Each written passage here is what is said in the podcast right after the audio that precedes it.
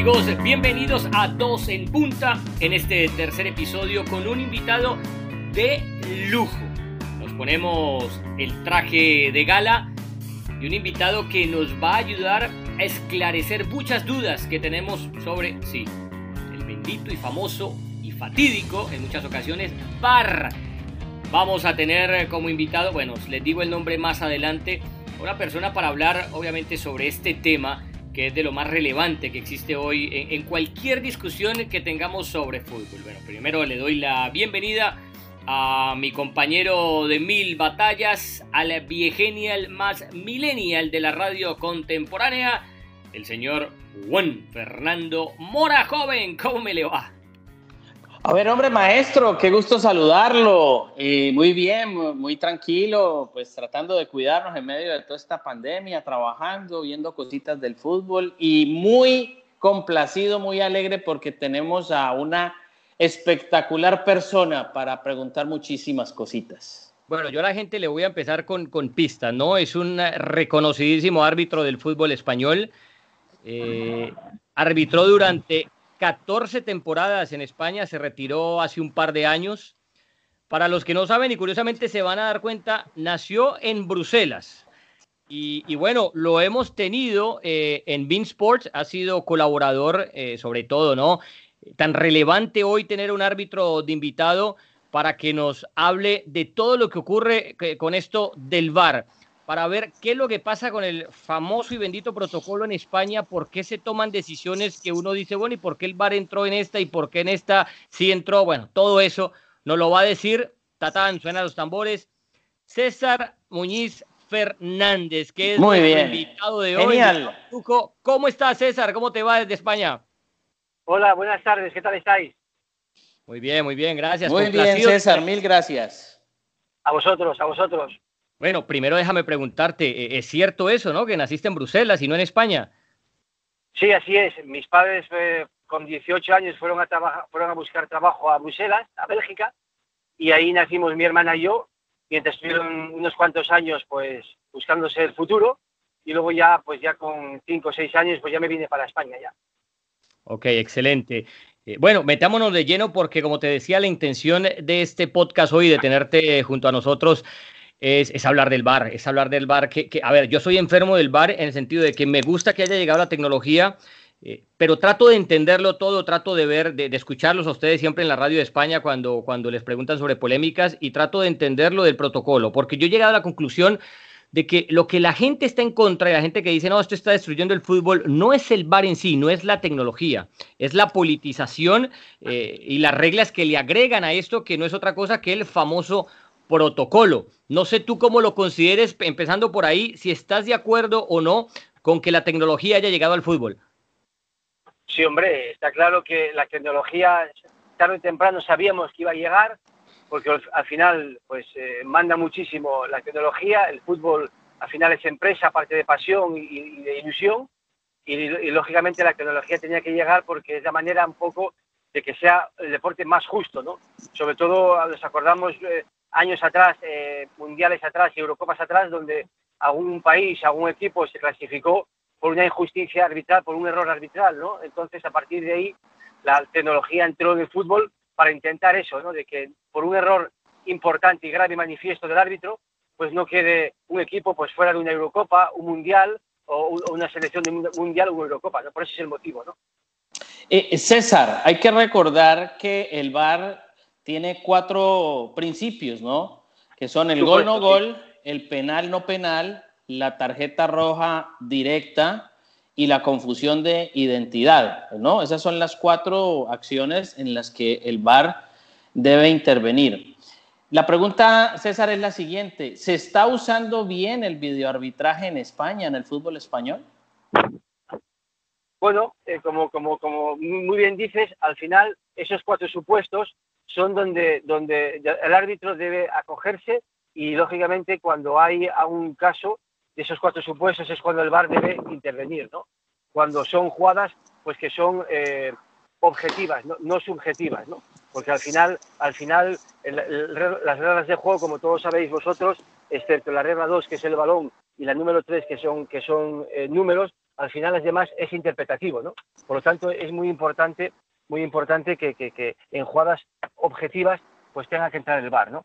Si es verdad que eh, este, este, año eh, eh, la International Board pues tiró un poco de las orejas al comité español, al comité de árbitros, porque había jugadas que, que cuando que, bueno que tenían que el árbitro pues acercarse por lo menos a la, a la televisión, ¿no? Ya que ya que ya que hay una televisión a ras del, del, terreno de juego, pues por lo menos en esas jugadas donde ofrecían dudas, eh, eh, pues que por lo menos el árbitro fuera y lo observara por segunda vez, ¿no? Entonces yo creo que este año, pues, pues eh, el comité de árbitros lo que quiere es aprovechar un poco más esa televisión que está a ras del suelo y en esas jugadas que, la persona que está arriba del bar pues no, no, no, acierta a decírselo, pues que por lo menos el árbitro principal pues tenga una segunda oportunidad para poder ver las jugadas, ¿no?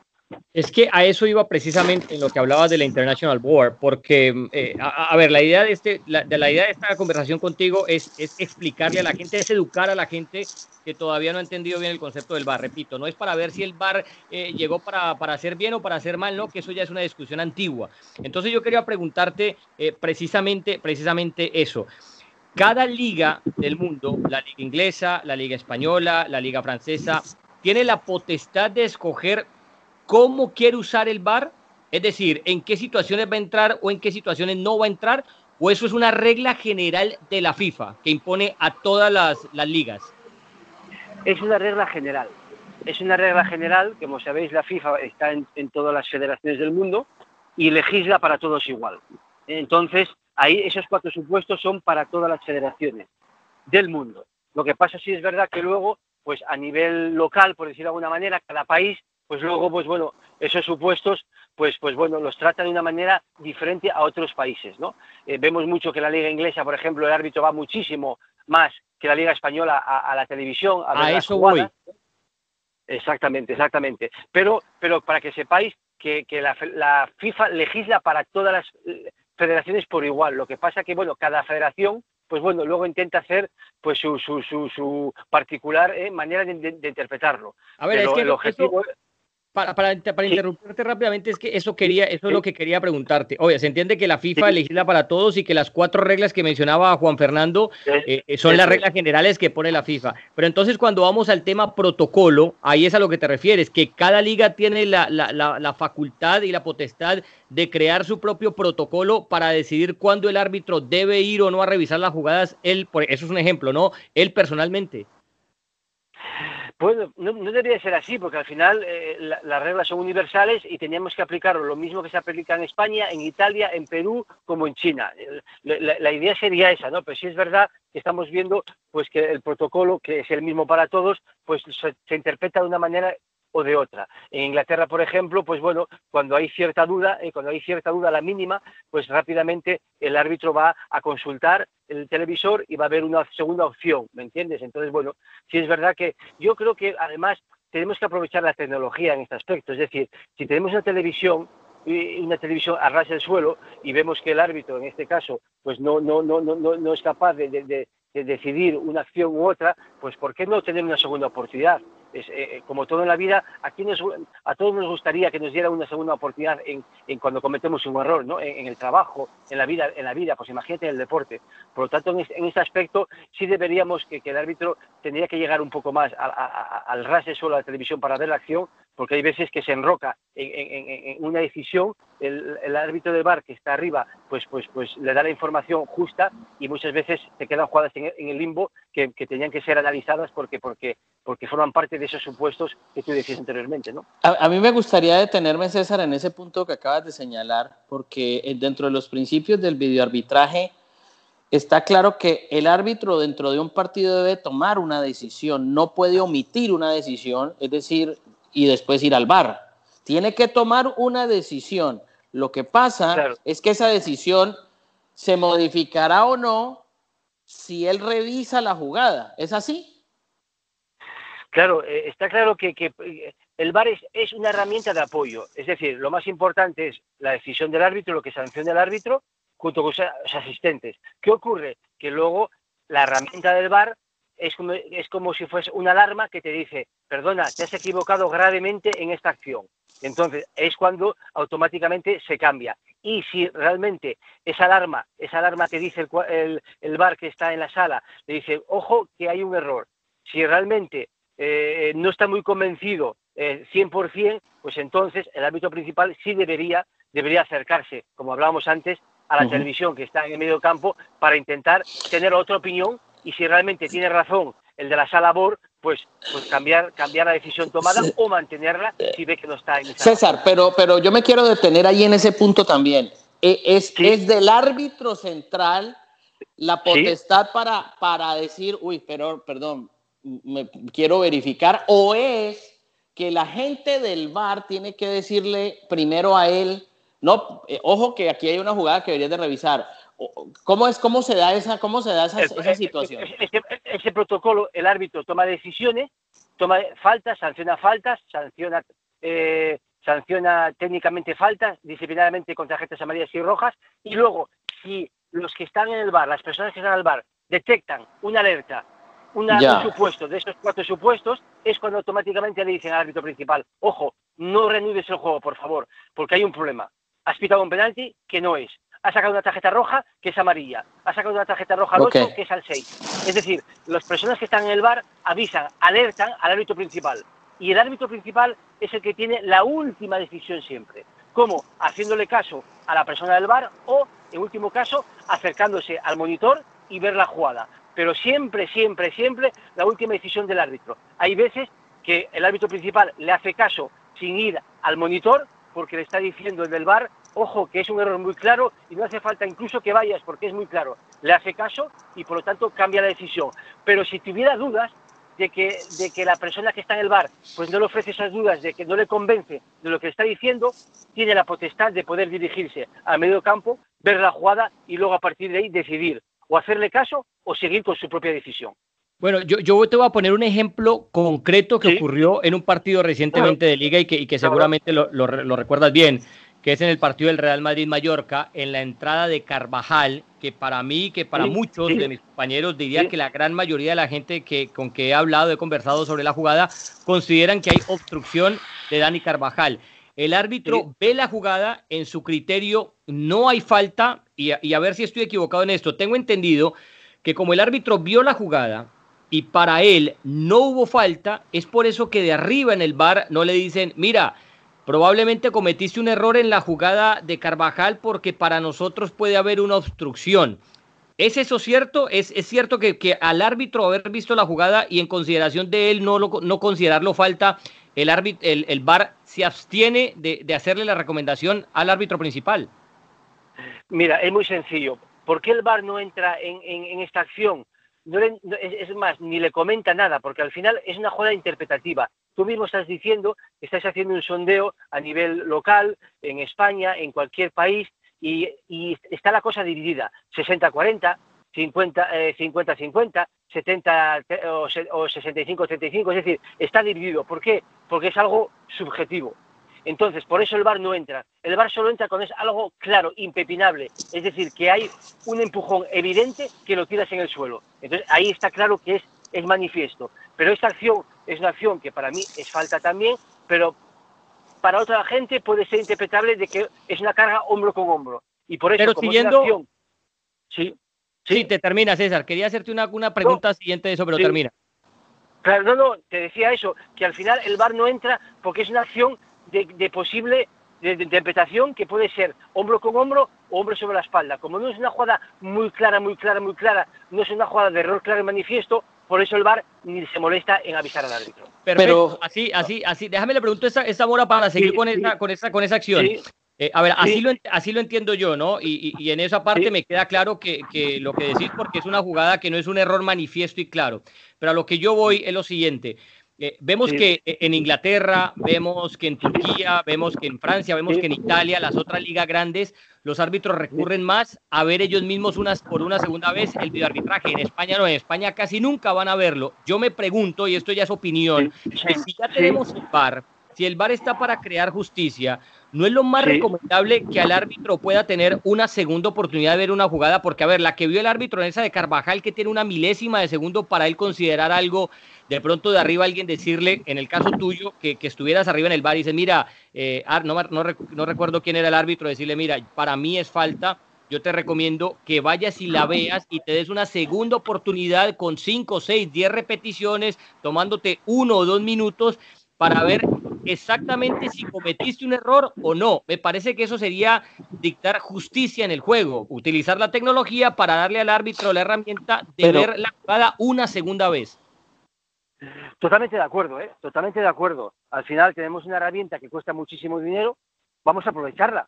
Tenemos una herramienta donde hay una jugada gris, una jugada gris, porque es gris, ¿eh? no es blanca ni negra, es gris, que, es interpretable, pues oye, pues ¿por qué no puede perfectamente el VAR decir al árbitro, oye, mira, antes de que renueves el gol, por favor, acércate a verlo, a verlo, y así por lo menos tienes una segunda oportunidad, que es lo que pasa en Inglaterra y otros países, y así por lo menos errores de árbitros que no son muy grandes, no son gordos, pero que afectan al resultado, porque al final es un error importante. No olvidemos que, que, que, dar o no dar validez a este gol, pues te marca el devenir del partido. ¿eh? No es lo mismo jugar con 1-0 que con 2-0, ¿de acuerdo? Por lo tanto, yo creo que estoy de acuerdo con vosotros. Hay que aprovechar mucho más esta herramienta. Es muy costosa y además es muy útil. Y no pasa nada porque el árbitro vaya al bar y luego rectifique. Al final, lo importante es la justicia. Yo como árbitro, que a mí me dan la oportunidad en muchos partidos de antes, antes de reanudar el juego, decir, oye César, vete a ver la jugada otra vez, por favor. Yo ir a verla y decir, oye, pues sí, me he equivocado. Ese penalti que he sancionado no es penalti. O esa tarjeta roja que saqué no es tarjeta roja. Pues mucho mejor sería, porque sería el fútbol más justo. Es un poco lo que busca la FIFA, la UEFA y todos los estamentos. Eh, eh, César, es que eh, seguramente para el resto del mundo la jugada gris eh, eh, es totalmente compartida la opinión por el juez central y el VAR. Es decir, el juez central dijo no es falta y el señor del VAR dice tampoco veo falta. Entonces, para los demás es una jugada gris y a partir de ahí creo que la polémica eh, muere porque, como tú decías, es un, es un, es un tema de interpretación. Entonces, bajo ese parámetro, bajo ese marco teórico que tú nos brindas, la pregunta que te hago es, ¿Ha sido justo el arbitraje español con la inclusión del VAR? ¿Usted cree que hoy el arbitraje español es mucho más justo con el VAR? Mira, yo lo he dicho muchas veces, yo creo que en vuestro programa, yo el VAR es importante, pero yo veo más el VAR en competiciones más cortas, en un mundial, en una Eurocopa, en una Copa de Confederación, es decir, donde hay pocos partidos y donde sí es verdad que en pocos partidos un error importante del árbitro, pues clasifica a un país o no, eh, consigue un gol o no. Es decir, es mucho más determinante que para una liga, para mí, con 20, con 20 equipos. Porque al final, en España, el año pasado el campeón iba a ser el mismo, con el VAR que sin VAR.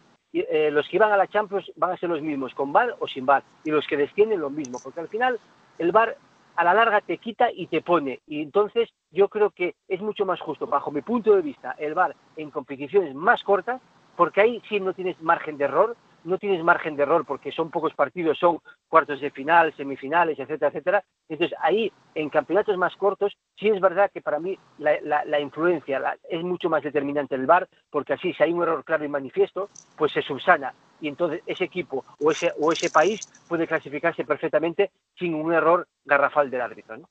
César, puede ser, y esto es una pregunta no, que te puede comprometer, pero bueno, tú, tú hablas que siempre lo que piensas y, ya no estás e, e, en el ámbito, pero eh, son rumores que uno escucha, ¿no? Y, que por eso se explique esto del protocolo. Puede, se, se, puede entender esto de que los árbitros vayan poco a revisar las jugadas o de que el bar, la gente del bar eh, esté en contra eh, o haciendo sugerencias a lo que ya se pitó. Puede ser que se estén protegiendo entre los mismos árbitros para no quedar en ridículo. Hombre, eh, corporativismo siempre hubo en, todos los, en todas las facetas, ¿no? en, en, todas las actividades, en todos los, en todos los colectivos. Hay que intentar evitar eso hay que intentar pensar siempre en el fútbol. Es decir, no podemos pensar que no voy a, no voy a llamar al árbitro principal porque tengo miedo que quede mal y que quede en ridículo. Al final, al final hay que pensar siempre en la competición, en la justicia. ¿eh? Eh, son seres humanos y les, se les puede pasar por la cabeza eso, pero yo creo en la honradez de los árbitros, por supuesto, y creo que ellos cuando están en esa labor y cuando está el árbitro en el campo no están pensando en, esas cosas, están pensando en acertar, porque al final ningún profesional del fútbol y en ningún deporte quiere equivocarse, porque tú quieres lo mejor posible acertar, eh, eh, que los dos equipos estén contentos y, pensar en el siguiente partido. Por lo tanto, sí es verdad que se ha comentado muchas veces estas cosas, pero yo creo que no hay ningún tipo de corporativismo eh, con respecto al, árbitro. Lo que pasa es que el árbitro mide muy mucho a la hora de llamar al árbitro principal para que bueno para, para intentar ser justos y que, y que, y que, la jugada pues que, que, sea lo más clara posible y que sea mucho más beneficiosa para el fútbol. Eh, César, con el ingreso del VAR en la Liga Española, ¿se ha favorecido más a los, se sigue favoreciendo más a los equipos grandes que a los medianos y a los pequeños? Pues no lo sé cómo está la estadística, la verdad que no, lo sé. Yo, yo, creo que en este aspecto eh, tendría que ser todo mucho más, más justo, más igual, más equitativo. Al final es una máquina y, y, y, y, te detecta cuando hay un error claro y manifiesto. Yo creo que en este aspecto tendría que ser mucho más justo todo. de hecho, la filosofía del bar nació para eso, ¿no? Para que no hubiera agravios comparativos, para que un equipo modesto pues no sufriera pues pues pues pues mucho más que con un equipo grande, ¿no? yo, te hago la pregunta. Sí. Yo te hago la pregunta más concretamente siguiendo eh, por, por ¿no? el lado B de la pregunta de mi compañero. Eh, sí. Tú, ves mucho fútbol, lo ves por televisión, ya no estás adentro. Eh, y, te, y, te, hago esta pregunta no pensando que lo hagan con mala intención, sino que quizás, no sé, sea algo psicológico, sea algo del entorno, sea algo del ambiente, pero tú estarías de acuerdo con decir que al Real Madrid y al Barcelona generalmente le ayudan más que al resto, o se equivocan eh, más en favor de ellos que en el resto? Mira, eso, siempre, siempre se ha comentado, siempre se ha comentado, pero al final yo creo que es un tema de estadística. Es decir, ten en cuenta que el Barcelona, el Madrid, Atlético Madrid, equipos grandes, al tener mejores jugadores siempre están en campo contrario, siempre están en el área contraria. Al final eh, es normal que si de 10 ocasiones el Barcelona, el Madrid o el Atlético Madrid está en el área, pues, pues son 10 son diez ocasiones y siempre hay 10 decisiones, 8 o 7. Al final, en el, en el, en el cómputo global, si el equipo modesto está, yo solo llega una vez al área contraria, pues al final, en el balance, en la estadística, pues si te equivocas, es normal que te equivoques en ese área que en el otro. Es cuestiones de, de probabilidades, es normal. Si el Madrid o Barcelona o Atlético Madrid está en el área contraria 10 veces, pues si hay un error del árbitro, es normal que se equivoque ahí, que no en el otro área cuando yo solo llega una vez ese equipo modesto, ¿no? Es un tema eh, yo creo. En tu época de árbitro, César, recientemente Iturralde González dijo que en España el 90% de los árbitros favorecía al Real Madrid y el 10% al Barcelona. Eran, eran del Real Madrid. Eran o eran del Real, o eran del Real Madrid o del Barcelona, no sé, era una, una situación así. Eh, ¿tú, los, ¿Tú consideras que es que eso es verdad, que eso es así, y cuando fuiste árbitro, ¿lo viviste de esa manera, César? No, para, para nada, eh, para nada. Eh. Sinceramente, un profesional, pero, pero, pero no solo, no solo, no solo del fútbol, eh, del arbitraje, de cualquier faceta. Eh, vosotros que sois periodistas, vosotros al final estáis haciendo un trabajo. Os puede gustar más un equipo u otro, os puede gustar porque es normal que os guste un equipo, vosotros como periodistas, pero al final, cuando te sientes delante de un micrófono, intenta ser lo más justo posible, lo más profesional posible. Pues eso pasa con el arbitraje lo mismo. Cuando tú vas a arbitrar, te pones el uniforme, estás pensando en arbitrar, estás pensando en, cómo correr, en cómo colocarte, en tus compañeros, en acertar, en que no, en que no, en que no falles nada. El árbitro en ese aspecto es 100% eh, profesional y, se olvida muchas veces eh, de quién está en el campo, porque es tan rápido las jugadas, es tan rápido las decisiones que muchas veces no te da tiempo ni mirar el número de la camiseta. Te das cuenta luego, después de la falta, después de sacarle tarjeta. Pero en ese momento el árbitro está muy centrado, muy concentrado en arbitrar. ¿Por qué? Porque se juega muy rápido, en décimas de segundo. Las jugadas son muy difíciles de ver. Por lo tanto, si estás pensando en otras cosas, al final pues te pierdes y lógicamente cometes error tras error. César, con esto termino de mi parte. Si mañana te nombraran el jefe, el encargado del bar en España, ¿qué cambiarías? ¿Qué cambiaría? Vamos a ver, el trabajo en España eh, eh, es un trabajo que, es muy bueno. No olvidemos que está el presidente Carlos Velasco, que, que al final, eh, como sabéis, está dentro de la enseñanza del board. Es, es, un árbitro, compañero mío durante muchos años, conocimiento altísimo de las reglas de juego y del bar. En España, ¿qué cambiaría? Pues a lo mejor cambiaría aprovechar un poco más y poder acercar más el árbitro a esas jugadas grises, ¿de acuerdo? que, muchas veces que, el árbitro en el campo no tiene esa perspectiva y que entonces el árbitro principal pues no le acaba de decir a lo mejor el árbitro del bar no le acaba de decir pues pues que es una jugada eh, que, debe revisar yo creo que, lo que haría yo sería eh, aprovechar mucho más esa tecnología aprovechar mucho más eh, esa televisión que hay allí porque hay veces que hay acciones que estamos viendo que, que, no son revisables y que, se quedan en el, limbo, porque al final son errores importantes y que muchas veces por no decírselo al árbitro y que se acercara a verlo, pues han quedado pues, pues en acciones eh, antideportivas y que bueno que al final perjudicó a un equipo u otro, ¿no? Y lo más importante de todo es que hay que buscar la justicia del fútbol, ¿no? que para eso nació el VAR. Eh, eh, César, ¿usted diría que ¿Sería mejor jugar la Liga Española hoy sin VAR ante tantos problemas?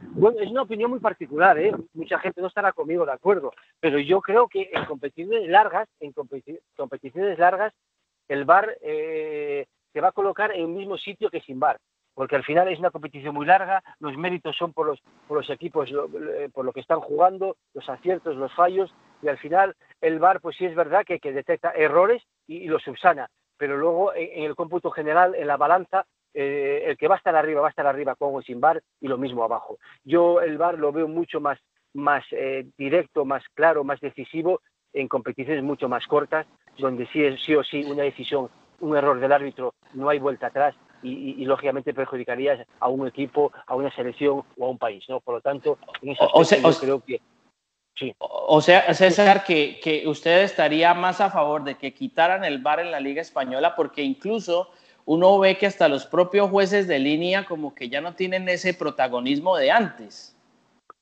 Bueno, está claro, está claro que sabemos que ahora con el VAR, pues el asistente antiguamente, pues bueno, pues lo tenía muy claro cuando tenía que levantarlo. Ahora, en caso de duda, pues tiene que dejar seguir la jugada y si al final eh, no es gol, pues no pasa nada, y si es gol, pues bueno, susanarlo, chequearlo con el VAR y luego ver si el asistente o no, acertó. Si es verdad que este año, eh, con el tema del VAR, bueno, estos últimos años, pues está mucho más, el asistente más tranquilo, entre comillas, si puede estar más tranquilo, porque sabe que tiene un salvoconducto, sabe que tiene ahí una herramienta muy buena que le puede ayudar en caso, en caso de error, ¿no? Bueno, pues César, por más que eh, el VAR hoy en día y sobre todo en España tenga, o el protocolo mejor, porque yo siempre hablo mejor del protocolo que del VAR, eh, tiene, tenga tantos grises, eh, tú nos has dado hoy mucha claridad, de verdad, con estas respuestas y, me identifico con lo que piensas y creo que esto se puede mejorar. Eh, te agradecemos muchísimo por tu tiempo. Eh, sabemos de tus ocupaciones. Eh, me dijiste que estabas, ibas a estar manejando y te ibas a, hacer a un lado en la carretera para, atendernos a nosotros. Y de verdad, muchas gracias por, por tan amables minutos que nos has regalado y, por pues esclarecer tantas dudas. Pues es un placer, como siempre, hablar de fútbol, hablar con vosotros y, por lo menos aportar un poco de luz al bar, al arbitraje que al final es un deporte que nos apasiona a todos. Uno es jugar al fútbol, otros arbitrarlos y otros comentarlo como vosotros y analizarlos. Pero bueno, lo importante es que, el fútbol, que siga viva esa ilusión, esa pasión por, jugar al fútbol y que el VAR, que es una herramienta muy bonita y muy, y muy interesante, pues que se aproveche muy bien hasta todas las consecuencias para que el fútbol sea cada vez mucho más justo. César, y por curiosidad, ¿en qué carretera de España te agarramos? estoy, estoy, estoy en Madrid, en la capital. Ah, muy bien, muy bien. ¿Y, cómo va con el restaurante, joven? ¿Cómo va con el restaurante? Eh, pues estoy en la capital, te contesto al restaurante porque he comprado un equipo de fútbol en, en, Talavera de la Reina, está a 100 kilómetros de Madrid. Eh, hemos cogido ahora un equipo de fútbol muy modesto, con 90.000 habitantes, pero con muchas ganas de crecer. Y la idea nuestra es de poder, de poder eh, pues bueno, llevarlo, si Dios quiere, a corto plazo a la segunda división y poder traer futbolistas de Sudamérica, ¿eh? de América, de cualquier país, de, cualquier continente, poder traerlo aquí a Europa y tener la posibilidad de que puedan jugar en este maravilloso en este maravilloso club y esta maravillosa competición. Por lo tanto, eh, hablaremos del Talavera, que es un club que, es muy modesto. Buenísima noticia. Entonces la pregunta sería, ¿qué pasa, ¿qué pasa si el presidente César Muñiz Fernández del Talavera Fútbol Club o el técnico comienza a tener problemas comienza a tener problemas con el videoarbitraje. Entonces, ¿ahí cómo nos comportaríamos, César? Bueno, pues hay que comportarse como profesionales, hay que respetar la figura del árbitro como tiene que ser, que está haciendo su trabajo y lógicamente pues entender perfectamente pues la decisión que ha tomado. Al final esto es fútbol, el futbolista acierta y se equivoca, el entrenador acierta y se equivoca, y el árbitro pues lo mismo, se acierta y equivoca. Por lo tanto, hay que ayudarle, apoyarle, hay que intente cometer el mayor número, el menor número posible de errores. César, presidente sí, técnico no. de, momento, de momento director, director general para intentar gestionar todas las áreas deportiva, económica y social y vamos a intentar pues que el Talavera pues llegue algún día, el día de mañana, como no, a segunda división. César, yo tengo una pregunta, yo sé que ya te, ya te vamos a despedir. ¿El jugador de fútbol en términos generales sabe, sabe de reglamento? No. El, el futbolista cada vez más es un futbolista que se molesta, que se preocupa por las reglas del juego, por la alimentación. Al final, antiguamente sí es verdad que había mucho menos preocupación por las reglas del juego, pero ahora es muy conocedor. ¿Por qué? Porque el entrenador cada vez son entrenadores más jóvenes, que son muy estudiosos, que saben muy bien las reglas del juego. Por lo tanto, el futbolista cada vez está más preparado y sí es verdad que tendría que preocuparse un poco más, pero cada vez más hay preocupación por las reglas del juego, por la nutrición, por la alimentación, por todos esos aspectos que son muy importantes, muy importantes alrededor de un balón. Y, César, te hago una pregunta. ¿Qué técnico prefieres para tu equipo Talavera de la Reina como filosofía? ¿Un, estilo Guardiola o un estilo Mourinho o, qué? ¿Usted qué propondría? Bueno, eh, al final, al final eh, el, objetivo final, como solo es, es el gol. ¿eh? Al final, hoy día, pues, pues, pues, el fin es el gol y hay que intentar buscar los medios de la mejor manera posible para intentar conseguir el gol pues bueno, hay, como sabéis, diferentes filosofías, juego directo, juego del toque. Bueno, a mí siempre me gusta mucho más el toque, más vistoso, porque al final el espectador, cuando hay un partido de fútbol y paga una entrada, pues quiere intentar ver pues jugadas de control, de pases, de habilidad. El fútbol directo pues es mucho más aburrido, es desde, desde, la defensa hasta el área a retener la pelota y luego aprovechar esa acción, pero en mi opinión a mí me gusta mucho más el fútbol toque, el fútbol de combinación, el fútbol de, de, de posesión, de, agresividad. Estas cosas para mí me gustan mucho más que, el otro tipo de fútbol, ¿no? Bueno, César, un abrazo y muchas gracias por tu tiempo. Tremenda entrevista y como te repetía, nos dejaste, eh, nos aclaraste muchas cosas del bar. Gracias a vosotros, un abrazo fuerte. ¿eh? Y mucho éxito con tu nuevo equipo. Veremos si te llega Messi o Cristiano. Bueno, veremos, veremos, veremos. Ya os iré contando poco a poco. Un abrazo fuerte. Muchas gracias. Gracias a vosotros, gracias. Bueno, Juan Fernando, pues a ver, aquí iba notando eh, las cosas más importantes de lo muy importante que nos dijo César Muñiz Fernández, a quien agradecemos nuevamente. Eh, y yo creo que queda claro, ¿no? ¿Qué cambiaría él? Eh, en esto hemos coincidido siempre, Mora, que es que el árbitro tenga la posibilidad de revisar por una segunda vez la jugada. Que esa milésima de segundo que tiene para ver si algo fue falta o no, que de arriba alguien le pueda decir, mira, yo creo que si la revisas una segunda vez, eh, o por lo menos date la oportunidad de revisarlo una segunda vez porque podrías cambiar de, opinión. Y, así creo que haría más justicia, Mora, porque es que tener tecnología, gastarse yo no sé cuántos millones de dólares para que después el árbitro eh, muy pocas veces pueda ir a la línea a revisar la jugada en el monitor una segunda vez, me parece que no es lo, más idóneo.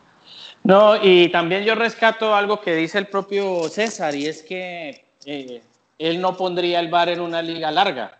Es decir, que para él el VAR es mucho más efectivo y de mejor utilización en torneos cortos. Eso sí me llama poderosamente la atención. Competiciones largas no. En competiciones largas no. Y, vea que, tiene mucho sentido, ¿sabes? Como el Mundial, como, como, una Eurocopa. Claro, porque a ver, porque en una Eurocopa eh, pasa, o, en, o, en, una Champions, pasar la ronda de grupos que generalmente los equipos grandes la van a pasar o en un Mundial y luego empezás a un solo partido. Es más, en una Eurocopa eh, no tenés ni siquiera ida y vuelta o en un Mundial, es a un solo partido o en una Copa América. Y si el árbitro se, se equivocó en contra tuyo eh, y perdiste ese partido 1-0 y resulta que fue un error del árbitro que, lo pudo corregir el VAR, te fuiste y ahí quedó toda la, toda la planificación para ese torneo. Mientras que en una competencia larga de liga, que son 38 fechas, para, a ver, eh, es muy difícil que quedes campeón en, a 38 fechas a punta de VAR. Sí, es verdad que alguien me va a decir, ah, es que el Real Madrid, es que el Barcelona, pero no, a ver, esa es la, discusión y la salida fácil. Puede haber equivocaciones para ambos o para el que sea, pero al final una liga 38 jornadas la terminas ganando porque fuiste mejor que los demás, Mora. Bueno, pues seguramente, claro, es así y, tratar de cometer los eh, menos posibles errores, ¿no? Los errores menos posibles. para tratar de garantizar una campaña, saber dosificar una, una, una nómina, es decir, yo vuelvo y me ratifico en varios conceptos. A mí me parece que, que, los errores arbitrales se tienen que superar con fútbol, que el tema no es, vuelvo y digo, el tema no es de la máquina del bar como tal, que es del ser humano que está enfrente de una imagen o de unos monitores y el señor central eh, del partido, donde entre ellos, seres humanos, que somos proclives al error, al error se tienen que poner de acuerdo eh, para analizar una jugada o no, eh, y obviamente pues optimizar, optimizar mejor un instrumento que pues llegó creo a mejorar. Lo que ocurre es que no siempre estos inicios son, son limpios, siempre traen esta clase de traumatismos, ¿no? mira, yo creo que eh, la gente se equivoca y, esto lo sostengo y lo mantengo siempre con discusiones con mis compañeros y con la gente de afuera, que, no es el VAR el problema, eh, porque eh, el VAR llega para solucionar muchas jugadas polémicas. el problema es el protocolo y sobre todo en España, es que no darle la posibilidad, y con esto sigo insistiendo, de, que el árbitro pueda ver la jugada una segunda vez, que se tome un minuto, que vea cinco, seis, diez repeticiones, que mientras ve las repeticiones le pueda preguntar, porque es que acuérdense que los del bar no son carpinteros, no son médicos, no son abogados, no, son árbitros también y que el árbitro principal le consulte, eh, eh, Mora, eh, mira, tengo la duda aquí, ¿le cruza el pie Llorente o no a Vinicius? ¿Cómo la ves?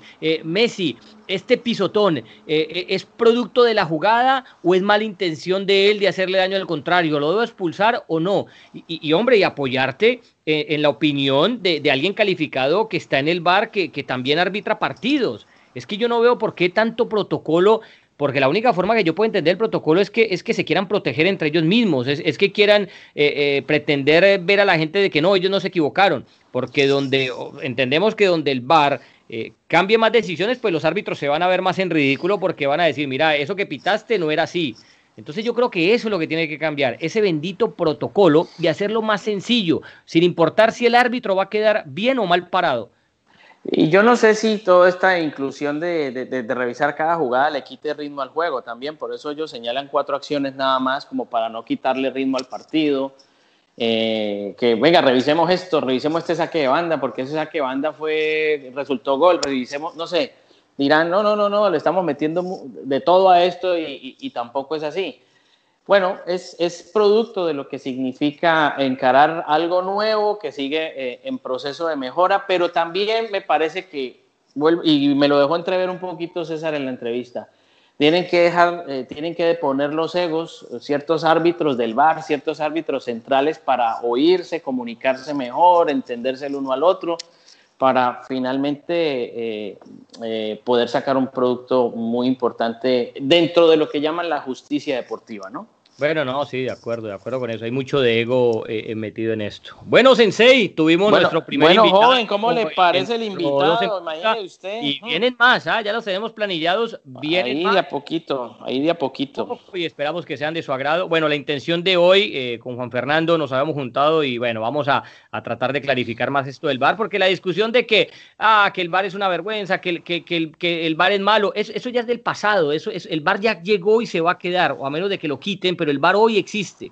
Entonces seguir toda la discusión de que si es una vergüenza o no, de que si es bueno o malo o no, me parece que eso ya, eso ya quedó atrás. Ahora es, está, tratémoslo de entender lo mejor posible para, para luego tener opiniones concretas acerca de jugadas, sobre todo nosotros, porque el hincha va a seguir opinando como hincha, pero nosotros como periodistas tenemos la obligación de entender cuál es el protocolo del VAR y por qué se está pitando como se está pitando, para así darle una, una, claridad también a la gente que nos escucha, puedan entender por qué se levantó una bandera o por qué no, por qué el, árbitro o el, o el, señor del VAR mm, eh, no recomendó de que fueran a repetir la jugada o por qué no otra sí y todas esas cosas. Yo creo que eh, es nuestro trabajo y es lo que intentamos hacer con esta entrevista con, con Muñiz Fernández. Bueno, señor, muy bien. Quedaron, pudieron haber quedado muchísimas cosas más con él porque era un personaje muy interesante de su vida, de su trabajo como árbitro en la época. Sí, pero joven, acuérdese que usted tiene que ir a doblar medias ahora, hablar exactamente, con los exactamente, su piedra filosofal y todo eso. Exactamente. Toca hacer de todo un poquito, toca hacer de todo un poquito, cogerle cogerle dobladillo a unas cortinas, también eh, limpiar unas lámparas, cambiar unos bombillos. Bueno, usted sabe. Hay que hacer de todo un poco. El milen, el viegenial más millennial de la radio no, periodística. No, el favor, tenga un poquito más de respeto, maestro. Eh, muchas gracias, joven. Bueno, joven. Dos en punta. Gracias por acompañarnos.